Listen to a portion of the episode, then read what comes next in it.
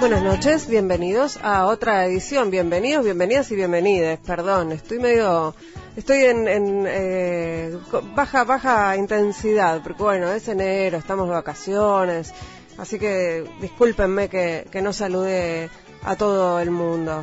Eh, decía entonces que estamos en un recorrido por lo mejor de 2019, de ahora que nos escuchan, preparándonos para un 2020 con todo. Y, y mientras tanto, entonces estamos escuchando algunas de las mejores, o algunas de las Sí, de las mejores, de las más destacadas, de las que más nos gustaron, aunque en realidad estuvieron todas buenas. Destacamos algunas. En este caso, eh, en abril estuvimos charlando con Narda Lépez, hoy, bueno, cocinera, ya la conocen, eh, hoy ya convocada oficialmente en estos días, a partir de la asunción de Alberto Fernández, a trabajar en la mesa sobre el hambre.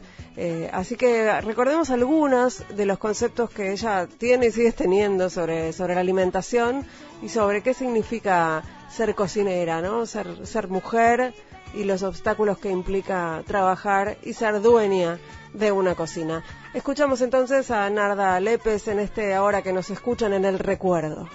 Ni ayer ni mañana. Es hoy, es hoy. Es ahora que nos escuchan. Con Ingrid Beck. Hasta la una.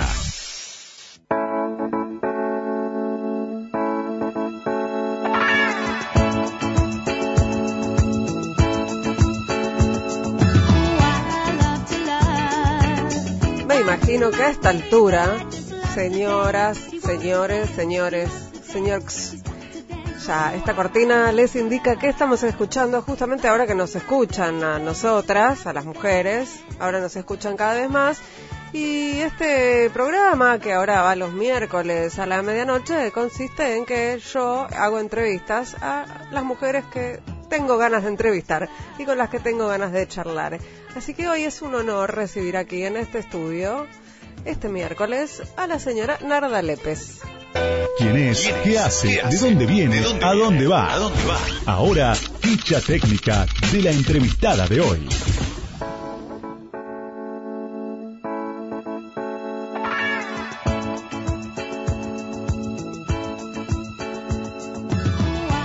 Dice Wikipedia, Narda Lépez nació el 29 de julio de 1972 en una familia argentina de origen croata y esloveno. A los dos años se mudó con su madre, quien participaba en el Instituto de Itela, a Caracas. Vivió en esa ciudad hasta los siete años para luego regresar a Buenos Aires. En 1995 viajó a París a realizar pasantías en distintos restaurantes durante un año. Tiene una hija, Leia, nacida en 2011.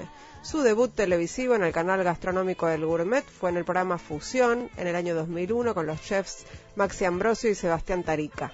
Su especialidad en ese programa era la cocina fusión y mezclaba frecuentemente cocina japonesa con la argentina. En 2003 tuvo su primer programa propio, 180 grados.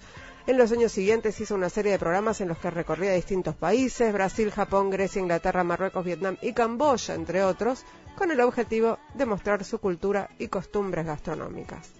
En 2007 publicó Comer y pasarla bien, que en 2008 recibió el primer premio al libro al mejor libro de cocina basado en un programa de televisión del certamen Gourmand World Cookbook Awards en la terna Television Celebrity. En 2008 grabó Narda como en casa para Gourmet. En marzo de 2009 nuevamente para Gourmet volvió a las recetas en estudio con recetas y secretos de Narda. En mayo de 2010 estrenó en Utilísima Satelital Doña Petrona por Narda. Durante 2011 grabó un ciclo para Utilísima Lo de Narda. Integró el jurado de dueños de la cocina, reality show de Telefe en 2016 y 2017. A partir de agosto de 2018 integra el jurado de Masterchef Uruguay, emitido por Canal 10. Cuando uno googlea, encuentra búsquedas relacionadas con Narda Lépez. Narda Lépez Restaurant, Narda Lépez Edad, Narda Lépez Productos, Narda Lépez Comedor, Narda Lépez Ñam Ñam, Narda Lépez Instagram, Narda Lépez 2018, Narda Lépez Teresa del Carmen Miranda. Y en las últimas noticias publicadas sobre Narda Lépez están los dos siguientes títulos. Narda Lépez y los reyes noruegos en la guerra del salmón del sur argentino y por qué Narda Lépez combate el lobby de la industria de comida para niños. Con nosotros, entonces, la señora Narda Lépez. Muy bienvenida. Muchas gracias. Eh, ¿Está bien todo esto que leí? ¿Hay alguna imprecisión que quieras corregir Eh, en tu biografía de Wikipedia? Biografía de Wikipedia. Sí, el lado esloveno Sí. es de Alejo, mi marido. Así que Ah. Leia tiene croata, tiene croata. Lo mío es croata y catalán. Pero ya sé que está así, lo dejo. Sí, lo dejas, no te pusiste a editar nada. No, me da como co- tipo, porque capaz es como, si ven, aparte se ve quién lo edita. Ah, Entonces, ¿se ve? para mí es raro, si lo tocas es como, ¿qué? ¿Por qué, to- qué tocaste? Claro, acá. ¿Vos qué ¿Qué querías quisiste hacer? cambiar? ¿Qué pusiste? Bueno, que lo ponga ¿Te, pu- otro. te pusiste que algo bueno? Claro, es como, ah, sos bárbara, no. No, eh, lo dejo así. Leía, obviamente, es por eh, la princesa, por, ¿no? sí, por la princesa. Era, ¿Sos fanática de Star Wars? Sí, y era un nombre que, el mío también es de una princesa, de, de- así de ficción. Y había algo que me gustaba en que continuar eso, que sea no un nombre de algo, de, de una ficción de una princesa, y este, la, en el caso de ella que se la banca bastante bien solita. En, en los dos en los dos títulos que leí de las de las noticias de las últimas noticias vinculadas con vos hay hay, hay lucha o sea la guerra dice el primer título y la, la guerra del salmón del sur argentino y combate el lobby de la industria de comida para niños o sea sos una luchadora o No lo había, no lo había visto así lo del salmón. Es verdad que no era, que no es el salmón en sí, sino era que no pongan las salmoneras. Acá. hay, hay, Eso, sí. y no sos la única además de todos Claro, los yo de no, los tipo, a la gente que vende salmón no te digo nada, no te digo no lo comas, cada uno es grande, hacer lo que quieras. Eh, pero no las pongan en, en el canal de Bill, que hay una fauna espectacular, dependemos del turismo en esa zona, es un lugar icónico, no lo revienten como reventaron Chile. Eso. Mm, es, es una Sí. cuestión más de lucha contra eh, digamos a favor del medio ambiente o Sí, y de, y, de, y de proteger también de, che, tenemos pescados muy buenos. autóctonos autóctonos, no es necesario. Si pones una industria del salmón ahí, aniquilas la industria de la trucha, aniquilas un montón de cosas más. Y haces que no se comunique más. Por ejemplo, hay un proyecto en Mar del Plata que es de hacer criaderos en tierra, que no es perjudicial para el, el fondo marino, eh, de pez limón. Me gusta mucho más el pez limón que el salmón, la vida. delicioso. Es espectacular. Entonces, tipo, che, hagan eso, no sé, alguien que invierta ahí, ni idea. Pero que hagan lo otro. Digo, hay cosas para hacer que no tendrían ese problema porque eh, lo tenés que hacer en tierra, el del, el del pez limón. ¿Y cómo decidís encarar una de estas batallas? Por ejemplo, contra... Con mucha información. Mm, Yo aprendí con el tiempo. eh, yo en un momento, cuando empecé a interesarme por cómo se hacían las cosas y cómo se fabricaban y cómo, cómo, cómo, se, cómo se manejaba, cómo se movía el mundo, la plata para dónde iba, cómo, por, el porqué de todo. Che, ¿por qué pasa esto? Por esto, por esto. ¿Y por qué? ¿Y por qué? Y el porqué de la larga, el último porqué es siempre horrible. Que es porque da más plata, pero no importa todo el resto. Eh, entonces ahí era tipo furia contra. Ya. Son unos hijos de. pu-". Tipo, Sí. loca. Y después empecé a, a informarme, a leer del otro lado. Los que lo defienden. A ver, voy a leer a la persona más inteligente, los mejores argumentos que defiendan el otro lado. Y dentro de esos, algunos son económicos. Y ahí es tipo, che, no, le creo más a esto. Y otros empezás a ver que empiezan a. Tipo, hay que tener muy claro todo y saber qué haces. Si vos decís, che, no, hay que cerrar todo lo que sea. no, todos los vegetales no orgánicos hay que prohibirlos. Bueno, ¿cuánta gente se queda sin laburo? Claro. Vos, vos bajás, ¿quién baja ese, ese martillo y dice esto pasa a partir de ahora? Entonces, no hacer eso, porque si no es muy fácil. Y es lo del miedo y, y el shock, que es lo que trato de no hacer nunca. La- como la- el método del shock y el miedo. Si puedo decir, todas las comidas son vene-". No, te voy a decir eso. Te digo, che, fíjate esto específico. Informate. Llegá vos a eso. Y, y, y no hay un, digamos, no se podría decir que hay un sesgo de clase también en la, en la, en la, en la posibilidad de elegir. Si yo, si yo lo digo hoy, Sí. así, voy y te digo, tenés que comer orgánico porque es bárbaro y todos deberíamos tener una huerta en casa. Mm. Yo tarada si digo eso, ¿entendés? Tipo, porque hay gente que me escucha a mí que no tiene ni balcón, Mm, que no, no, no sabe, porque a veces no es que no, no tenés acceso económico, a veces no sabes ni dónde, pero no Sí, sí, tenés esos recursos mentales de dónde saco, no sé. Tipo, tengo otros problemas más graves de que estoy comiendo zanahoria, ¿qué más querés? Claro. Tipo, ya estoy comprando espinaca y zanahoria, ¿qué más quieren de mí? A ver, como las personas que llega ahí que dice, ya logré Sí. que coman esto a mi casa. Le llegó el mensaje de ¿Qué comer quieren? Sangre, sano. claro. Entonces, eso no. Pero, si yo te digo eso, pues yo prefiero investigar cómo cambiar la escala de los que sí producen. Mm. pero eso no se hace públicamente. Un poquito sí, con lo del verdurazo, pero eh, eso se hace sabiendo cómo se producen las cosas, yendo a los campos, hablando con los productores, hablando de cómo, cuáles son los números reales, cuál es la escala que se debería llegar para poder hacer que, como te dijera, el 20% de la producción de Argentina pueda ser agroecológica. Entonces, todas esas cosas las tengo que aprender para poder sentarme a hablar con un secretario, o sea, una militancia política, digo, no partidaria, pero claro, sí. Es, sí, pero de la comida, no, no de, la comida y algún otro tema que me, toque personalmente, pero no de, no de temas generales. No, no, de lo que sabes. De lo que trato de aprender cada vez más. No es muy común eso. Bueno. Pero no, no me gusta quedar como una boluda. Entonces, si me voy a sentar a hablar con alguien que sabe y que tiene cintura, y voy bien informada o me quedo en mi casa. Autopreservación. Claro. El orgullo. Vamos a escuchar un audio de Narda Lépez a ver qué dice. No es magia, es existe, no va a existir a partir de que se legalice. Por lo menos se van a tener números, por lo menos vamos a tener estadísticas, por lo menos vamos a saber qué, qué, qué provincias tienen más, más problemas con, con la mortalidad, con, la, con o con el embarazo adolescente. El interior está muy en Vamos contra, a tener. ¿eh? El, interior está muy en contra. No, no, yo voy todo el tiempo al interior. voy todo el tiempo al interior. Voy a Salta, voy a Jujuy, voy a, a, Formosa. Las manifestaciones han sido multitudinarias. ¿eh? También las fueron las otras, se ve la mitad. Mientras yo voy, este hay una cosa, hay una cosa, es mi forma de pensar. No hablen. Yo tengo una cosa que se llama objeción de conciencia y no lo voy a cambiar. Esta es mi forma Pero bueno, lo vas a practicar y no lo vas a hacer. Eso es lo que digo. Digo, no, no, no podemos inventar que eso no pasa y hacer que no pasa. Desde el momento de la concepción hay un ser humano. Pero no somos filósofos y no somos creadores. Bueno, somos personas y eso pasa. Entonces, digo, queda clandestino. Sigue habiendo negocios millonarios a costa de que se mueran mujeres. Queda clandestino, eso es. Eh, ¿Pensabas eh, pensabas previamente tomar posición pública sobre la legalización del aborto? Em, no, no lo, no lo, no lo habías evaluado. Claro, no era algo que había evaluado, es algo que, no sé, a mí, a mí no, me, no lo tuve que hacer, no tuve que pensar o decidirlo para mí nunca. Eh, pero sí tuve que acompañar dos veces a dos personas distintas. Una a los 18 y la otra a los 20 y pico. Eh, y es. Y con privilegios que sobran por los costados. Y es una cosa que no está bien eso. No está bien de la manera que es, no está bien por lo que tenés que pasar, no está bien todo lo que genera. Con privilegios, me imagino, sin. Y después, por otro lado, hay, hay momentos en que tenés que decir, lo que, sí, mm. sobre todo porque yo sé que hay gente que, que por lo menos la podés hacer pensar.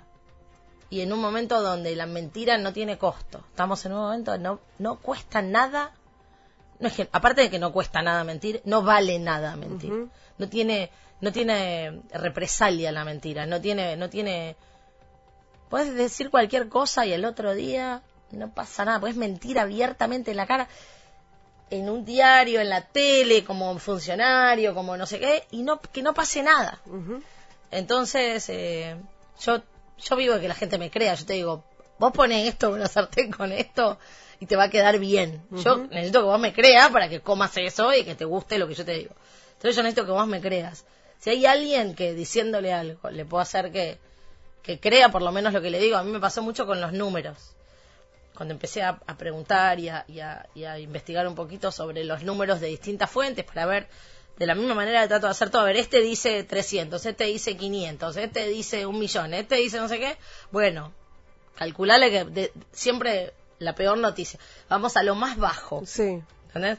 Ese número, y la gente te dice, te contesta, bruta, no habría humanidad. ¿Por qué tenés que hacer? ¿Qué tenés que hacer? ¿Entendés? Tipo, no, no te crees. Tipo, la gente se cree cualquier cosa que escucha solo porque quiere tener razón.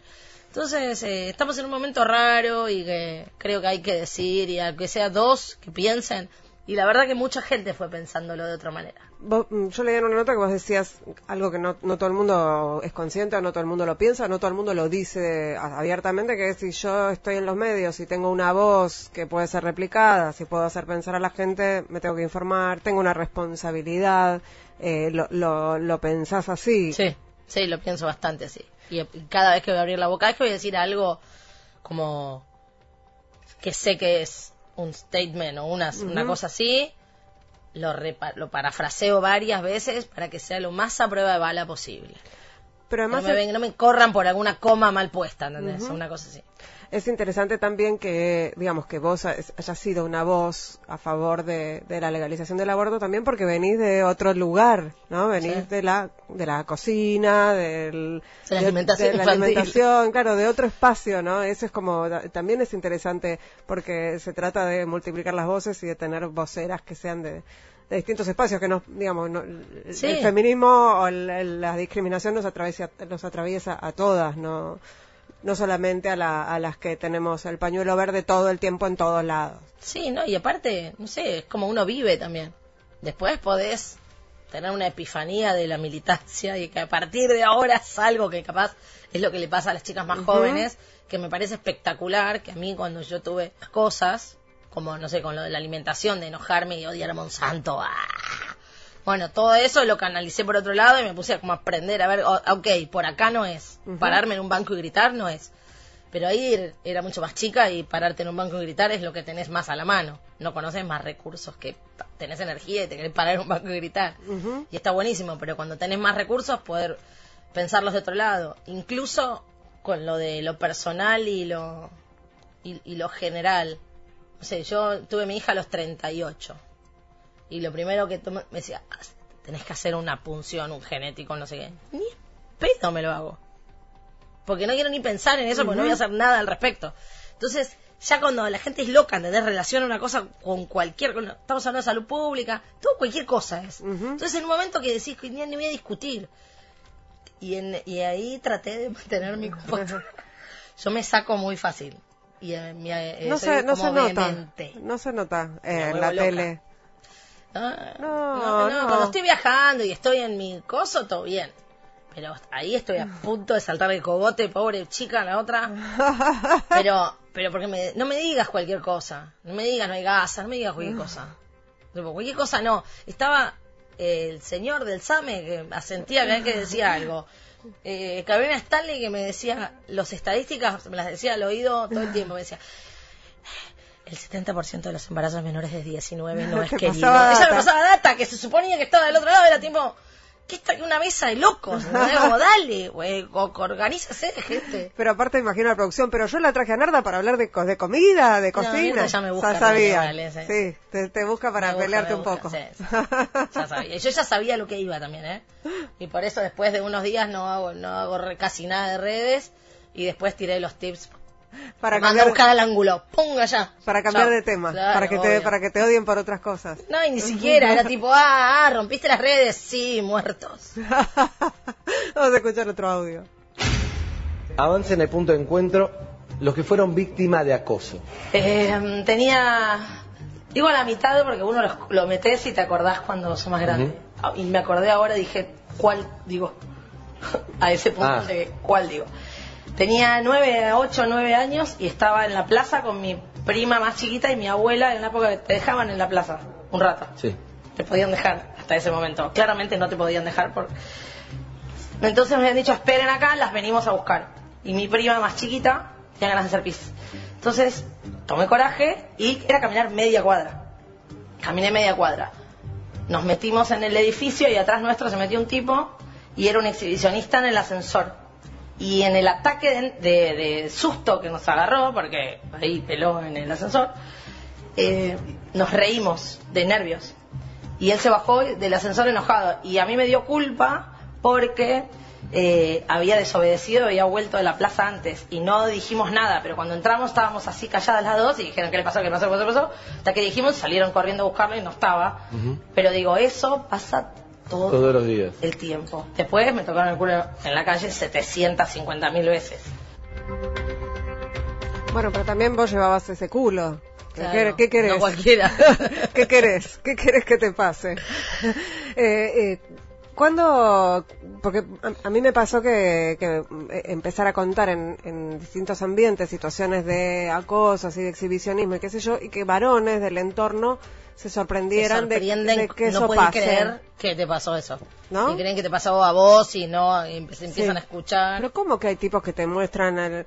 Sí, pasa eso, digo, te pasa cuando tenés Bueno, vos 11 lo viste en años. Twitter, que era, ¿cuál, cuál era el promedio cuando, creo que Bimbo preguntó, Ujú. ¿cuándo fue la primera vez que viste a Chota en tu vida? Sí, a los Eh, 11, a los 10. 11, esa edad. 7, 8, Sí, no, y- edad de vulnerabilidad. no, mi papá bañándose. No, no, no, un señor en la calle, Sí. en el colectivo, en el... Exactamente así. Eh. Y esa fue la que más me acuerdo como shock por, por el susto de haber estado sola con Y- la más chiquita. Pensando en, en que tenés una hija mujer de 11 años y en este momento histórico... Cumple 8. Cumple- en el 2011 nació. Ah, en No, espera, en 2011. Estaba bien en Wikipedia. Yo lo leí más. Yo hice malas cuentas porque soy mujer y la matemática no va conmigo. no, pensaba en, en, en si te, te propones criar una hija feminista, si te, si te Lo es de por sí. Yo la otra vez, ¿viste los comerciales de Nike que están hechos por, no sé, eh, un genio del mundo que todos te hacen llorar? Sí. Lloro con todo sistemáticamente, todo lo de mujeres me dan bronca. Digo, qué manga de pelotudos. Miro los de Nike y muero. Le muestro el de las, que las latinas que van Sí, corriendo. el mexicano. Claro, y lo mira y me dice, ¿y?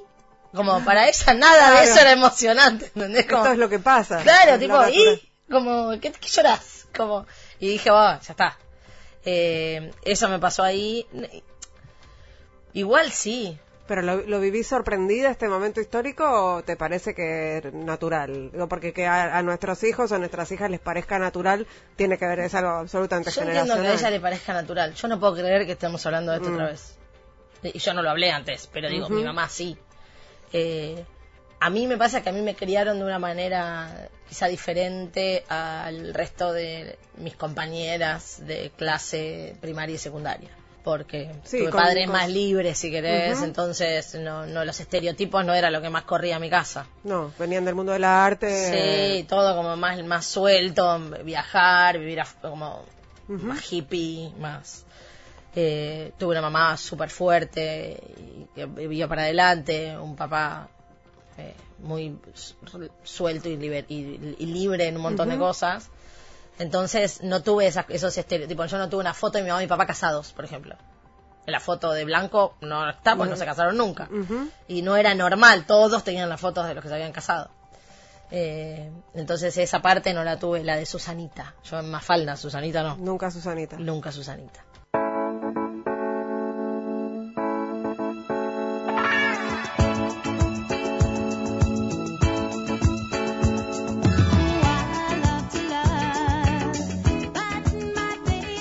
Y así con la cortina de River que Narda Lepes reconoció, Sí. pues, eh, soy muy fan de esa serie y lo único que lamento de esa serie es que ya la vi. que no la- igual de vez en cuando miro el último capítulo, vuelvo a emocionarme y bueno, la cortina me quedó... Afterlife, ¿la Sí, viste? ya la vi, me pareció fascinante. Nueva, otra cosa. Sí, otra cosa. Otro producto de tele distinto. Pero Otra cosa. a él lo amo también. Muy inteligente. Mal. Es parece. un placer ver a gente muy inteligente no tratando de parecerlo todo el tiempo. Sí, sí, es, es verdad, con, con, con sutileza. Es eh, muy buena recomendación la de Narda Afterlife. Eh, vamos a escuchar un, un audio de Narda Lépez hablando de eh, comida. Comer es lo único que nos puede dar placer tres veces al día por el resto de nuestra vida. No hay otra cosa, básicamente. Eh, todo esto va a ser por el resto de nuestras vidas si usamos el sentido común.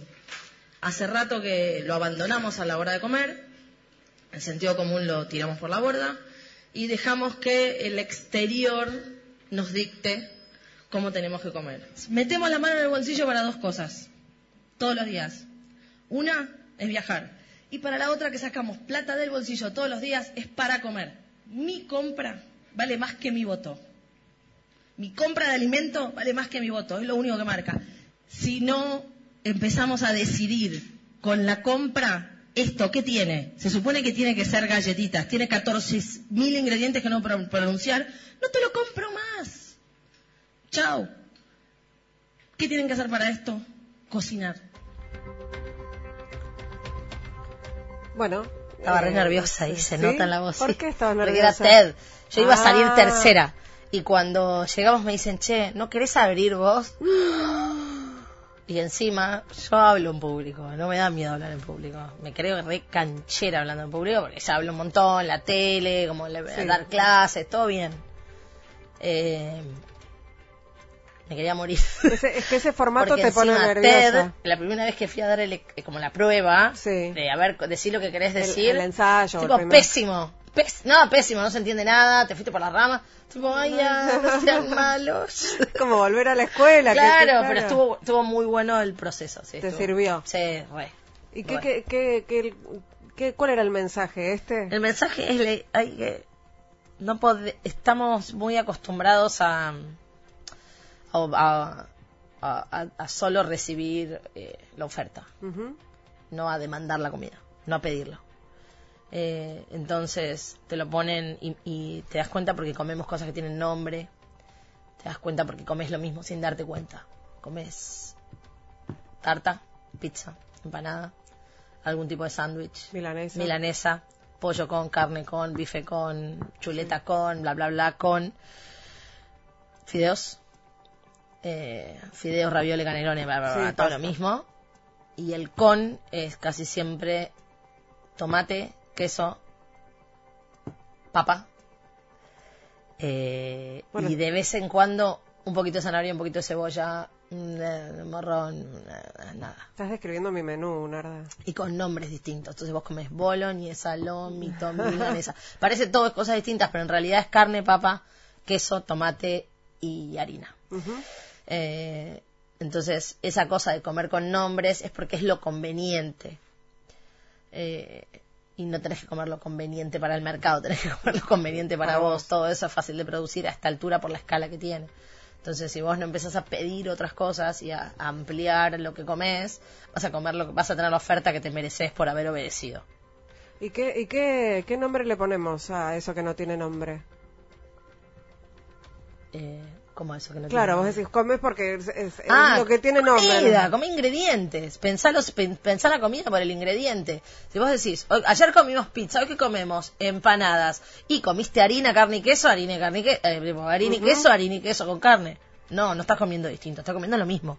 Tienes que pensar en el ingrediente. ¿Qué comí ayer? Ayer comí harina, ayer comí papa, ayer comí queso eh, y ayer comí tomate. Bueno, hoy come zanahoria, papa, eh, rabanito y pollo, no me importa, pero cambialo. Come lo que quieras, pero no comas todo el tiempo lo mismo. Tenés que cambiar los ingredientes, tenés que aprender a llevar bien con eso. No queda otra, no hay otra para el mundo, para tu familia, para vos, para tu resultado médico, para lo que quieras. Tenés que comer variado y tenés que comer ingredientes y no productos con nombre. Estás como en una en una, una lucha fuerte contra el- la- las leyes del mercado, digamos, o, con- o contra el El mercado a la larga obedece, eso es lo que hay que siempre acordarse. que nosotros obedeces vos demanda, obedecen digamos. ellos. Mm. Y yo prefiero que me obedezcan, sorry, pero prefiero que me obedezcan a mí y no andar obedeciendo por ahí. El mercado es así, no hay que ir en contra, hay que hacer que te obedezca. ¿Y, y cómo te llevas con, con las empresas? Por ejemplo, me imagino que a algunos anunciantes no, no les debes caer simpática. No porque no trabajo con ellos tampoco, pero trabajo con un montón. Algunos trabajo con la cara y otros trabajo por atrás. Eh, pero haber trabajado, por ejemplo, no sé, para una empresa de sabores y aromas durante dos años, un poquito más. Yo terminé la etiqueta, te leo lo que quieras. Después, ya sé lo que es, tipo, ya lo aprendí. Trabajé, digo, ¿cómo hacen esto? De esta manera le ponen esto, esto, esto, esto. Sé. Lo que hay que, a mí me sirvió mucho es entender, no, no, este producto es pésimo porque tiene todo esto Sí, y no sé qué. Es cómo llegan. Mm. ¿Cómo llegan a eso? Hay varios caminos. Uno se llega por fórmula, que vos decís, y quieren hacer algo que tenga como un, no sé, un puré con gusto a naranja, oye, bol- boludez. Sí. Puré con gusto a naranja. Entonces van probando porque, por un lado, es cómo llegan a desarrollar ese producto de una manera en esa masividad con ese costo. Y por el otro lado, es cómo llegan a pensar que vos necesitas eso. Entonces son los dos caminos, del marketing y del desarrollo eh, de producto. Y traté, trato de trabajar en ambos, para poder entender los procesos. Si no entendés los procesos, no los puedes cambiar. Entonces yo para poder entender y sentarme a hablar con un director de una empresa regional eh, enorme, multinacional, y hablar con el director eh, regional y decirle, ustedes tienen que empezar a pensar en hacer esto y no esto, Mm. y cuando el tipo me dice, no, pero nuestra producción es de 40.000 toneladas anuales y si ustedes logran vender 4.000 pueden hacer una máquina, pueden poner una planta modelo que ya la tienen. Tengo que saber todo eso. Pero si no, no puedes darle opciones a la gente. Sí, a la pues- gente que toma las decisiones, porque una cosa es que yo te diga a vos Sí, sí. que vos decidís con tu compra. Pero tú compra a la larga decidís lo que puedas pasar y comprar Sí, y no lo- sé qué. Lo que está en la góndola y- no lo decido. Ujú. Yo lo que quiero es ayudar a decidir lo que está en la góndola. Empezar por ahí. Cuando empezás por ahí, empezás a encontrar aliados que dicen, che, la verdad que estaba bien eso, funcionó. Bueno, a ver si se ponen las pilas y empiezan a tirar más para este lado. Por otro lado, busco información. Porque es todo- Aprendo. es toda una cuestión de números, finalmente. Exactamente. Entonces aprendo. Y hay muchas cosas que no son a propósito, que son de pelotudos. En general, además. Pero no, y hay una cosa, en- en lo- cuando vos ves cómo toman las decisiones Por de ejemplo, ¿qué? te querés morir. Contá una. Te querés morir. Una multinacional está haciendo una bebida, eh, una mega. Estaba haciendo una bebida con, con gas, azúcar y cafeína. Y toda la campaña era para competirle a el que diluís con agua de yuyos de Córdoba. Sí. Toda la campaña era igual a eso. Y digo, Sí. ¿por qué están haciendo eso? Competirle al- a los energizantes del mal, que vos sos un yuyo, era de mate, una bebida de mate con azúcar, cafeína y ga- eh, gas. ¿Qué te importa? Competir a los que tienen droga y químicos y vos tenés azúcar, cafeína y gas. Se reentiende lo que tenés. No tenemos los estudios hechos para que esto nos da bárbaro. Una semana en góndola duraron. Sí. Y es tipo, y es por el capricho de uno de defender su idea y decís, Fracasaste. fracasaste. Ese es uno que no, que no, no, no llega, no tenían, no llega algo malo al coso. Encima me gusta un poco que les vaya mal. Eh, pero otras veces es, che, eh, no sé, hay yogur natural ahora. Sí. Bueno, de nada. Claro, era. me paré era- en una era- reunión, estaba recaliente y digo, no puede ser que no tenga el yogur natural.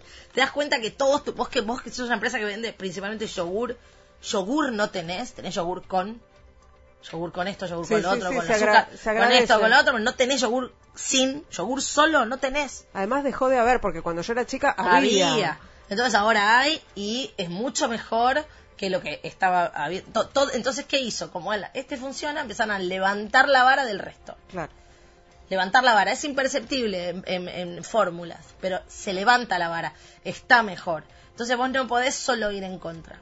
Porque si vas en contra, es o vendés libros, entonces no, en realidad no estás yendo a favor de nada, están yendo a favor tuyo en contra de todos. Ujú. Estás yendo a favor de una cosa personal. Vos tenés privilegios, escribo libros, diciéndole todo es un veneno, pero no estás dando una mano a nadie, solo a los que tienen plata. Porque el que te lee y, le, y entra pánico y dice que estoy levantando a mis hijos con qué, ¿qué hace?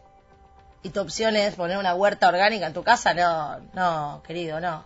Esa no es la opción. Hoy, acá, al mundo. Eh, Hay cosas de mis mundos, que yo digo el síndrome de mis mundos. ¿Qué querés? Yo quiero la paz en el mundo. Yo quiero que todo el mundo coma saludable. Tipo, dame algo más concreto. y bueno, Claro. ¿con quién hay que hablar?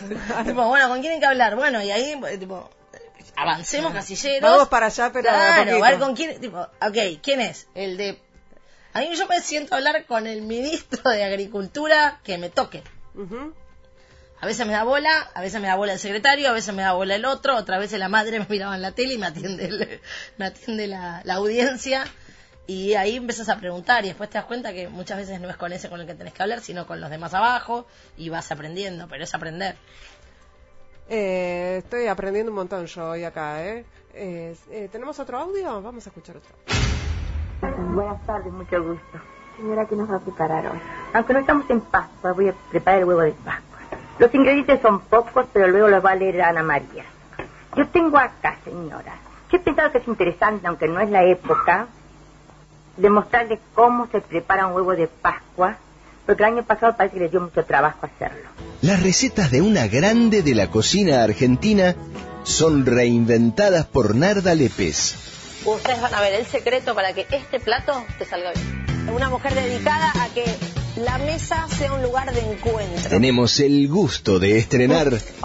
Doña Petrona por Narda. Doña Petrona ponía ternera, vaquillona o novillo. Todavía se conseguía novillo para comer acá. Mesada amplia para tener todo a mano.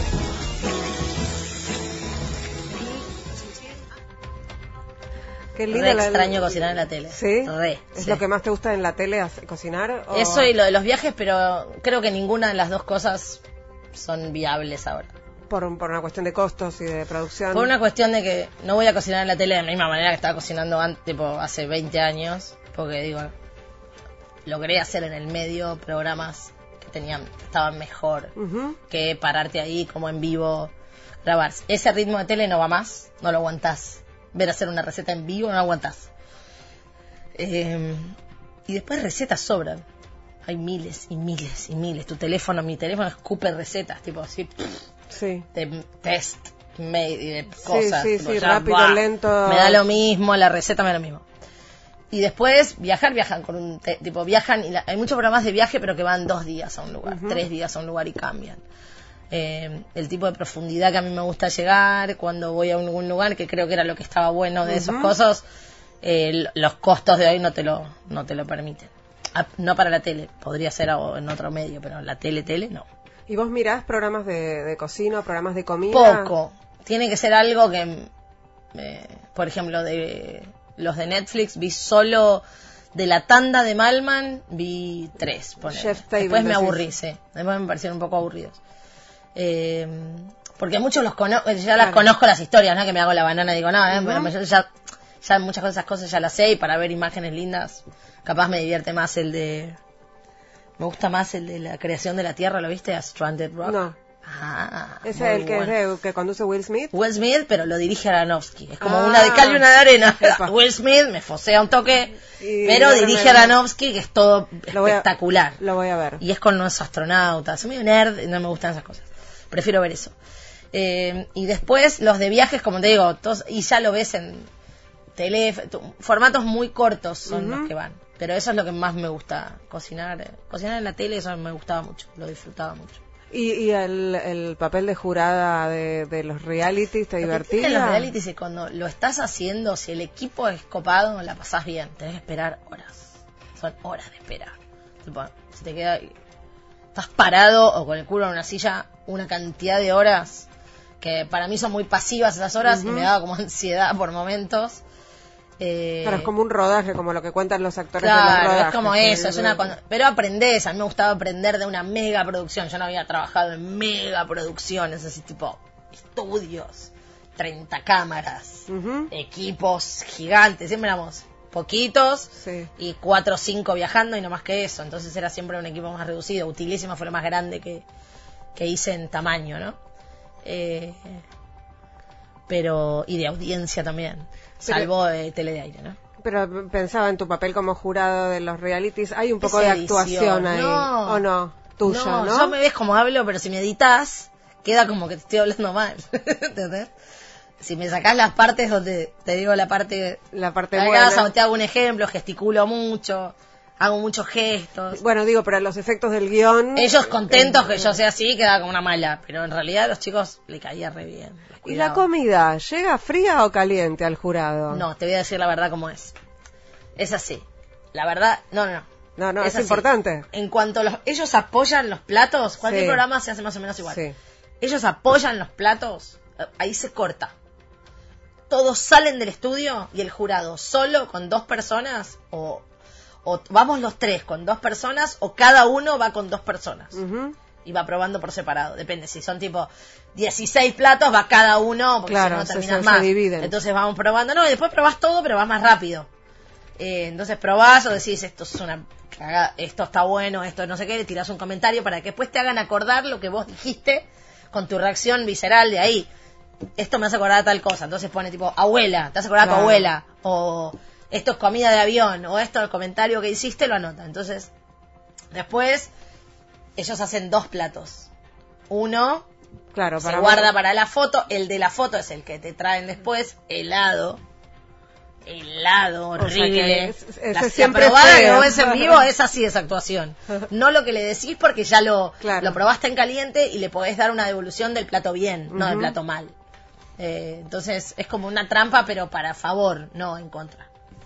Esto quiero- no quiero que lo escuche mi hijo menor porque él me dijo la otra vez que no quiere saber nada de las entretelones porque quiere creerse todo lo que pasa en los programas de cocina. Así que esta parte se la voy a censurar. Pero eso es, ver- eh, no hay nada que esté Claro, manipulado. No, claro, no, no es No. mentira, simplemente No es una cuestión de, de, No hace falta manipularla. de cortes para que puedan probar la comida caliente. Capaz sí es tipo, preguntale de la hermana, porque sabés que va- le va a hay- hacerse hay una historia ahí, claro. Entonces yo en general no lo hago, pero hay uno que se copa y lo hace. Yo tipo, no, no, le digo no, y me enojo, no lo hago. otro, vamos a escuchar otro audio.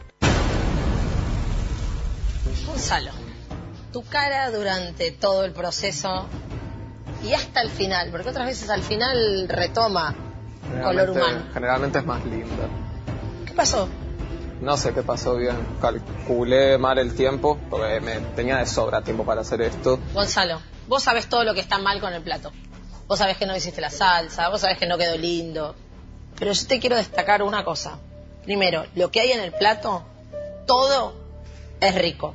Entonces, tenés una habilidad que lograr que en el plato hay ñoquis que no están terminados, un bife que vos considerabas que no estaba terminado, no hay otro condimento que perejil, oliva, sal y pimienta, marida bien con el vino y está rico y hasta me da un poco de bronca que esté rico.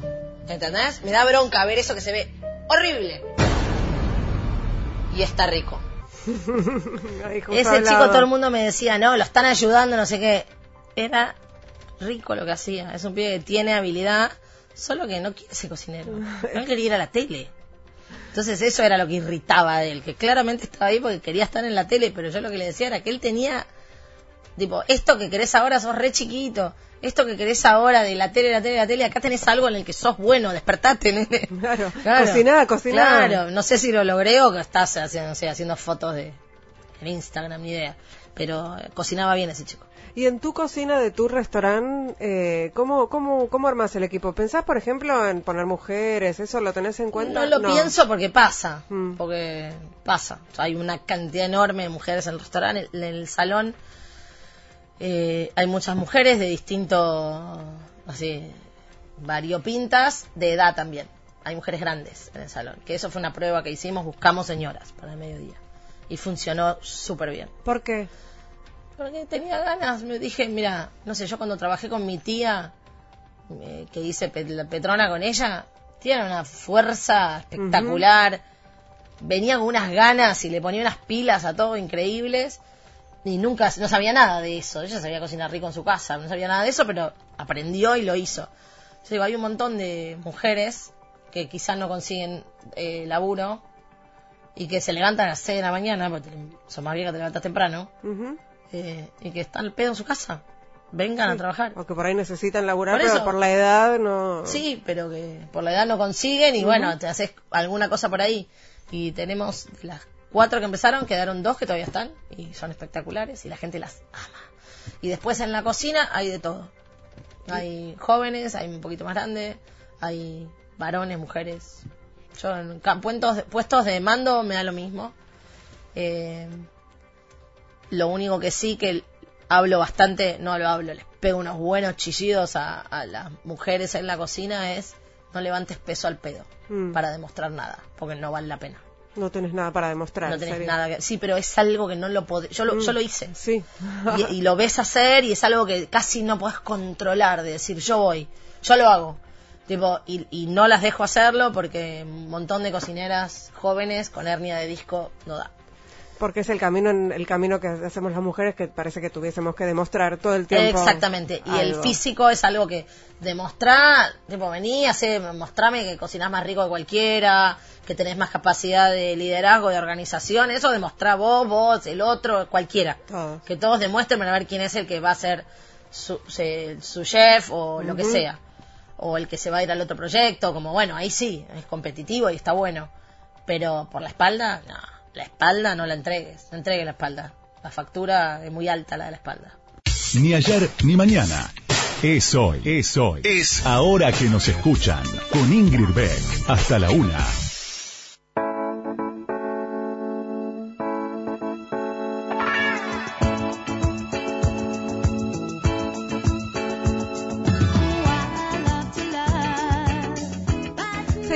Ahora que nos escuchan en Radio con Voz. Último bloque de este programa. Qué lástima, porque estábamos charlando muy animadamente Seguimos, seguimos. con, con Narda Lépez.